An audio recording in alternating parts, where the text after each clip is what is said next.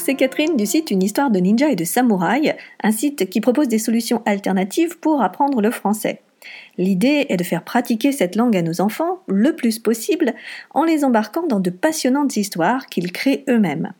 Bien sûr, au gré de ces ateliers, nous abordons de nombreux aspects du français, et comme ils sont impliqués dans cet apprentissage, la leçon est souvent beaucoup plus facilement retenue.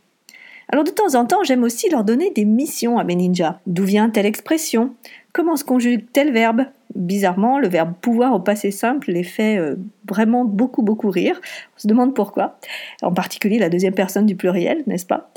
En tout cas, euh, ces missions, au-delà de leur contenu, leur permettent de développer un sens souvent mis de côté, la curiosité. Et la curiosité, c'est le sujet que je souhaite aborder aujourd'hui dans ce nouvel épisode du podcast Le français comme j'aime. Pourquoi est-ce important de la cultiver? Comment la développer chez nos enfants? Comment les aider dans cette démarche, cette initiative des plus chaudement recommandées? C'est ce que nous allons voir dans cet épisode. Alors premier point, pourquoi? Souvent nos enfants avalent les leçons telles quelles. S'il leur arrive de remettre en question telle ou telle chose, nos réponses sont souvent euh, c'est comme ça et puis c'est tout, ou encore euh, je ne sais pas et on passe à autre chose. Pourtant, quand l'enfant comprend le pourquoi de telle ou telle règle, il est plus à même d'accepter cette règle et pourra plus facilement l'appliquer. En effet, c'est souvent la petite histoire, l'anecdote, ce petit plus qui va créer une nouvelle connexion dans son cerveau et il lui sera du coup plus facile, plus tard, de se rappeler de cette règle de français. C'est vraiment le même processus que celui du moyen mémotechnique. Par exemple, si votre enfant ne sait pas quand mettre un accent circonflexe, il peut être intéressant de lui dire que c'est souvent un S qui a été enlevé. Ça, c'est pour la petite histoire, c'est pour l'anecdote. Et en recherchant les mots de la même famille, on n'a plus de doute. Forêt, on pense à forestier. Et donc du coup, votre enfant va penser à mettre l'accent circonflexe. La curiosité est aussi importante, particulièrement de nos jours, où l'information est à portée de clic. Car c'est grâce à elle que l'on va aller plus loin, au-delà de la première impression, et en recoupant les différents points de vue, il est alors possible de créer sa propre opinion de manière avisée.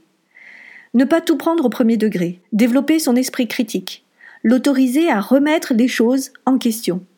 Oui, cette curiosité est extrêmement précieuse. Oui, mais voilà ce que j'entends. Oh, de toute façon, il ne s'intéresse à rien. Il ne pose jamais de questions. Oh, puis ça prend du temps de faire des recherches. À mon avis, la curiosité est avant tout un état d'esprit. Dès le plus jeune âge, si vous questionnez vos enfants lors de la lecture d'un livre, par exemple, vous lui offrez la possibilité de découvrir un nouvel angle. Je me souviens m'être posé la question, euh, quand les miens étaient petits, comment les sensibiliser à l'art? Tout un programme, n'est-ce pas? Eh bien, mon approche a été par le jeu.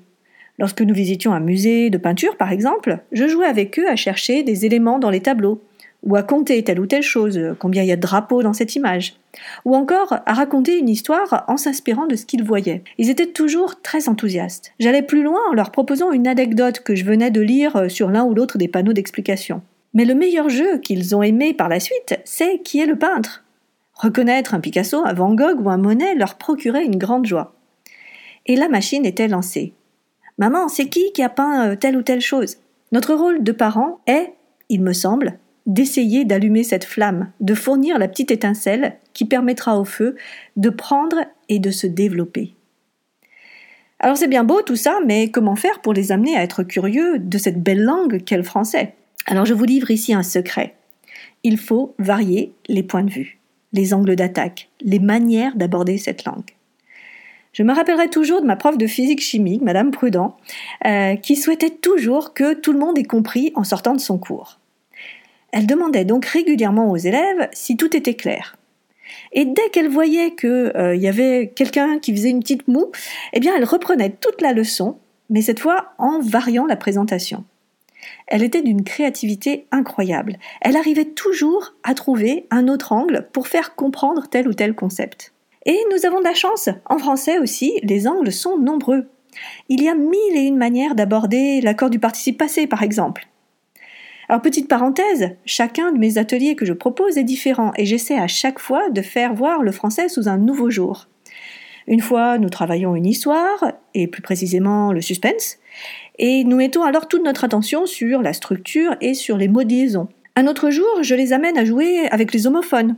Une autre fois encore, je les emmène à explorer le dictionnaire. Bref, des idées comme ça, j'en ai développé un très grand nombre et je me réveille encore les matins euh, avec de nouvelles idées. De ce fait, je peux fournir des ateliers complètement personnalisés. Si mes ateliers en ligne vous intéressent, je vous invite à prendre contact avec moi. Les progrès en français sont flagrants. Et c'est pas moi qui le dis, hein, mais bien les parents et même les enfants eux-mêmes. Sachez aussi que je propose pour cet été un kit de vacances sous forme de petits défis. On met de côté les cahiers de vacances et on se lance dans des défis d'écriture. Allez voir sur le site pour en savoir plus. Je ferme ici la parenthèse. Alors bien sûr, nos enfants ne sont pas obligés d'adhérer à tout ça. Et ils peuvent continuer à être hermétiques à telle ou telle matière. Et c'est OK. Nous n'avons pas besoin d'avoir tous les mêmes centres d'intérêt. Mais leur ouvrir l'esprit sur ce qu'il existe, leur proposer différentes manières d'appréhender le monde, partager des avis, ou pas d'ailleurs, le désaccord est aussi une bonne chose. Tout cela leur permet de se construire chaque jour. Ah oui, chaque jour, car j'ai oublié de vous dire, cette curiosité est comme une plante, elle se cultive tous les jours, au risque de péricliter rapidement. Et cette curiosité se travaille grâce aux échanges que nous avons avec nos enfants. On oublie donc les téléphones portables, les tablettes et même les livres. Hein le temps de créer un moment de réelle connexion avec nos enfants. En résumé, pour aider son enfant à développer sa curiosité, il est bon de se poser avec lui de multiples questions et de chercher avec lui les réponses et de se poser encore de nouvelles questions pour toucher du doigt la complexité de notre univers, mais aussi pour les assurer que nos cerveaux ont la capacité d'embrasser cette complexité. Voilà, c'est à vous. Dites-moi dans les commentaires comment vous faites, vous, pour attiser la curiosité de vos enfants. Pensez-vous comme moi que ce soit une démarche essentielle pour son développement? Quels sont les freins que vous rencontrez dans le quotidien? J'ai hâte de vous lire. Vous pouvez aussi m'envoyer directement un message à Catherine at une histoire de ninja et de samouraï.com. Ce podcast va faire une pause pendant tout le mois de juin, mais on se retrouve début juillet pour fêter le début de l'été. Je ne sais pas encore quel sera le sujet traité. D'ailleurs, si vous souhaitez que j'aborde un sujet en particulier, dites-le moi. Euh, mais en tout cas, voilà, on se retrouve fin juin, début juillet. Et d'ici là, je vous souhaite un très bon mois et vous dis à bientôt pour la suite des aventures. Bye bye